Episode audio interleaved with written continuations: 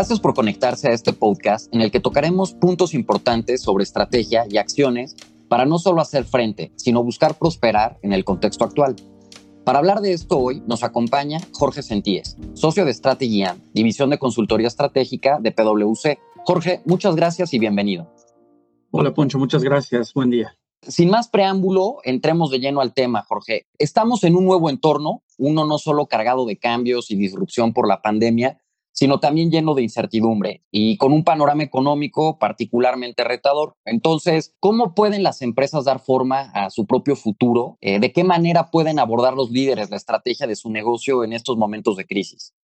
Pues mira, creo que lo más importante es justamente cuando lo que gobierna es la incertidumbre cuando lo que gobierna es una falta de claridad hacia el futuro y hacia el camino que puedes tomar, la, forma más, más sensata de abordar ese reto es regresar a tus raíces, ¿no? Y cuando pensamos en regresar a tus raíces, pensamos que una empresa, una compañía debe de voltear hacia adentro y entender exactamente qué es lo que está haciendo para agregar valor.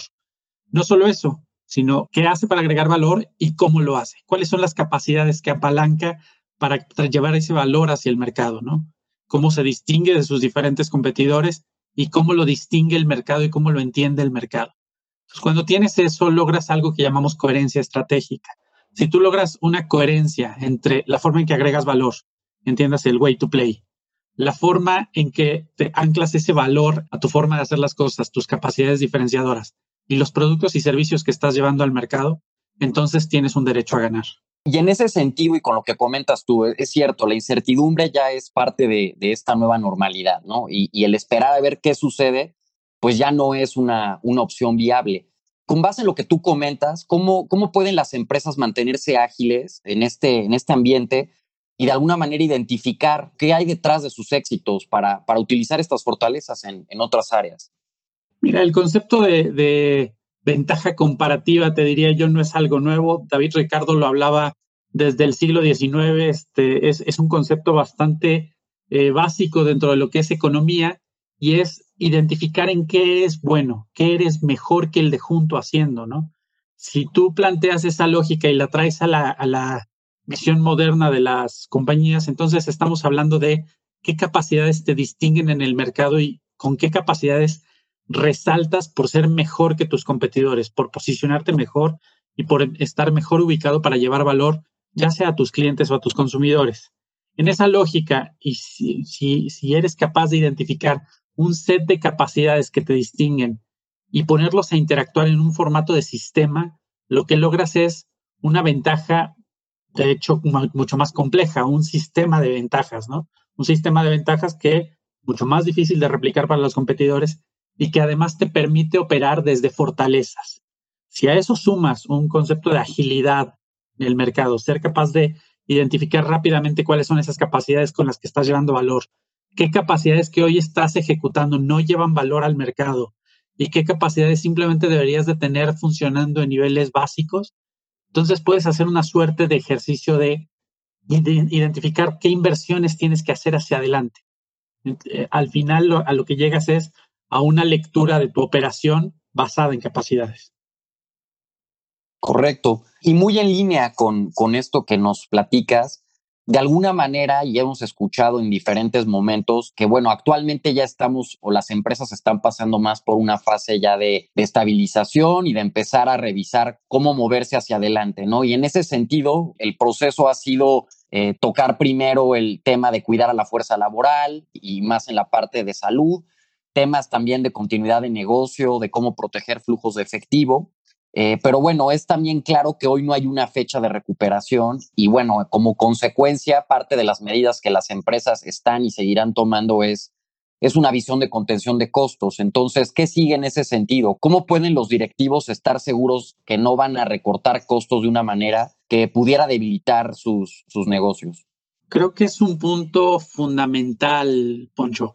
Cuando planteas esta visión de recortar costos, en realidad estás pensando, o sea, y un ejecutivo solamente está pensando en dónde ahorrar o dónde estoy gastando de más.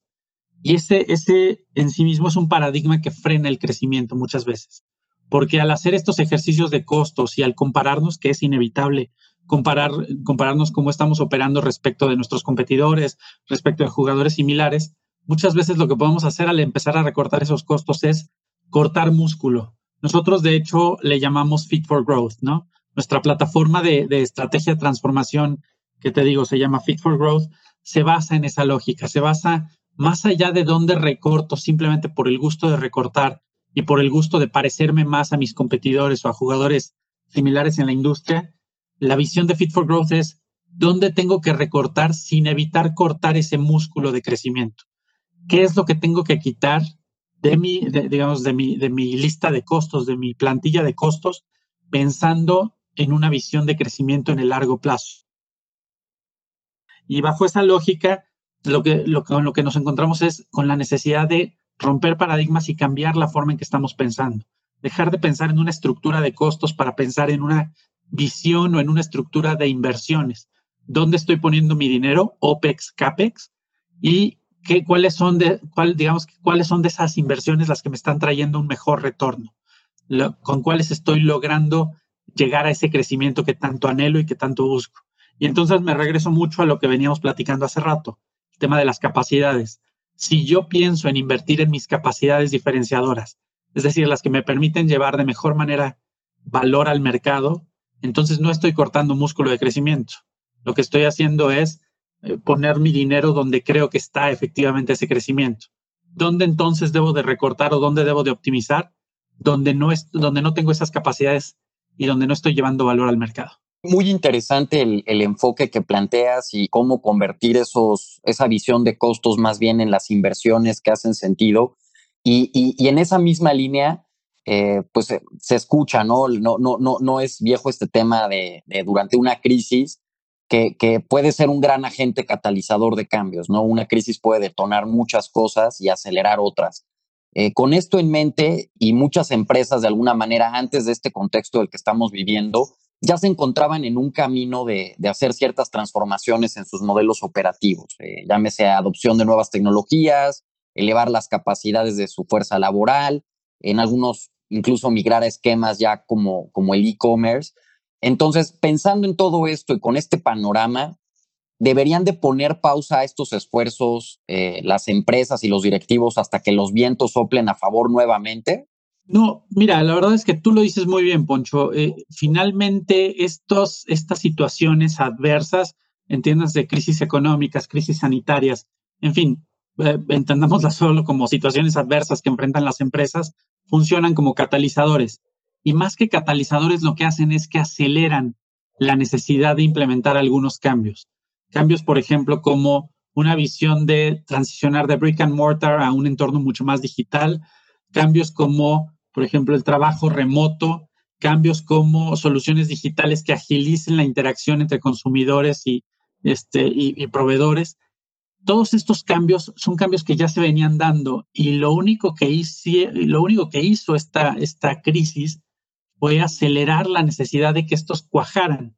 Entonces, cuando digo cuajaran es, si no tenías una solución ya lista para salir a, para funcionar adecuadamente, pues realmente lo que te encuentras es que los, los, las empresas se vieron en la necesidad de encontrar soluciones que les sirvieran de momento para dar el brinco hacia adelante y tener una solución más de largo plazo.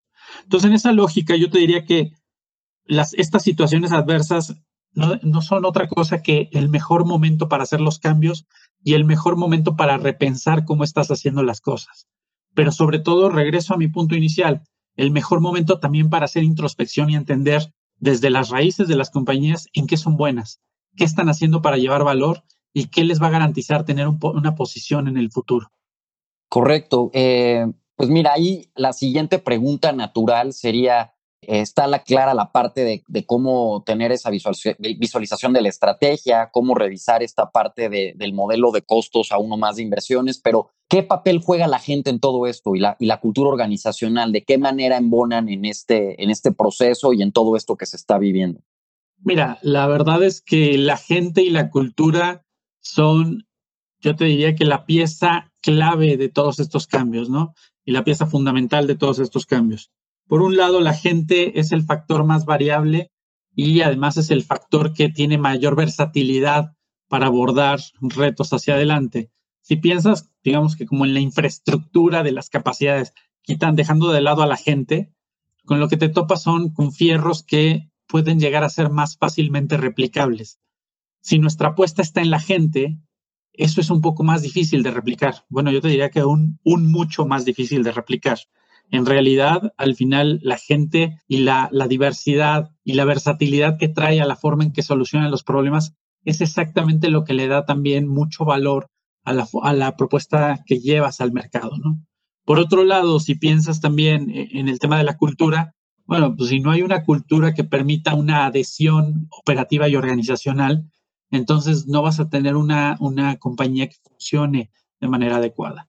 Y eso, fundamentalmente, cualquier buena estrategia que esté basada en una mala cultura, te diría yo que es de facto una estrategia fallida. Entonces, para mí, estos dos componentes son fundamentales para que el cambio pueda darse y para que un modelo operativo de cara a capacidades diferenciadoras vistas hacia un futuro funcione adecuadamente. No, queda, queda, queda muy claro y, bueno, ya un poco eh, llegando a la conclusión, al cierre de, este podcast, eh, por lo que hemos platicado y lo, lo, que amablemente nos has venido compartiendo, Jorge, pues está de alguna manera claro que las acciones que las empresas tomen hoy eh, para proteger su negocio serán críticas para su éxito en el futuro. Si eso siempre ha sido una realidad, hoy creo que, que, por lo que nos cuentas, pues todavía toma una, una mayor dimensión. Entonces, en ese aspecto, sabiendo que no hay recetas, obviamente, ni, ni un traje que le quede por igual a todos, ¿qué conclusiones o qué, qué reflexiones finales podrías compartir a las empresas para que puedan enfocar justo sus esfuerzos y, sus estrategias en, en, acciones que les ayuden a prosperar, no solamente a sobrevivir entendiendo el, el entorno retador que se, que se tiene delante?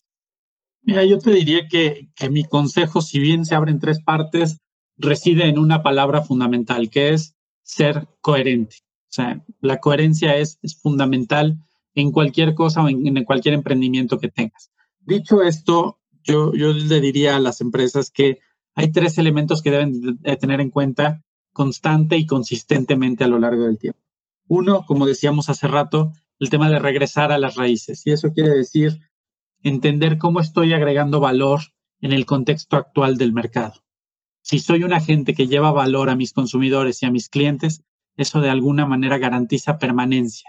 El segundo gran punto, la segunda, la segunda avenida es con qué capacidades lo estoy haciendo y qué capacidades me permiten diferenciarme en la forma en que agrego valor al mercado. Si yo entiendo estas capacidades y las brechas que tengo, entonces también seré capaz de sustentar mi, forma en que estoy jugando en el mercado y por tanto la forma en que estoy añadiendo valor. Y finalmente te diría, cambiando la forma en que entendemos los, los costos y los gastos de las empresas. Si yo cambio mi forma de pensar y transiciono de una visión de costos a una visión de inversiones, entonces es mucho más fácil entender que la necesidad que tiene todas las empresas en este, en este contexto actual es invertir en aquello que traiga mejores retornos. Entiéndase infraestructura, entiéndase herramientas digitales, entiéndase capital humano y talento.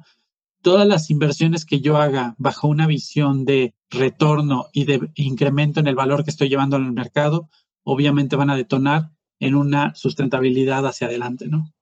Perfecto, Jorge. Nuevamente agradecerte por el tiempo y las reflexiones que nos compartes, sin duda muy interesantes. Esperamos también que la gente que se conectó hoy lo considere de igual manera agradecerles por el tiempo e invitarlos a consultar más información y reportes en nuestro sitio, más allá de costos, prospera ante la incertidumbre.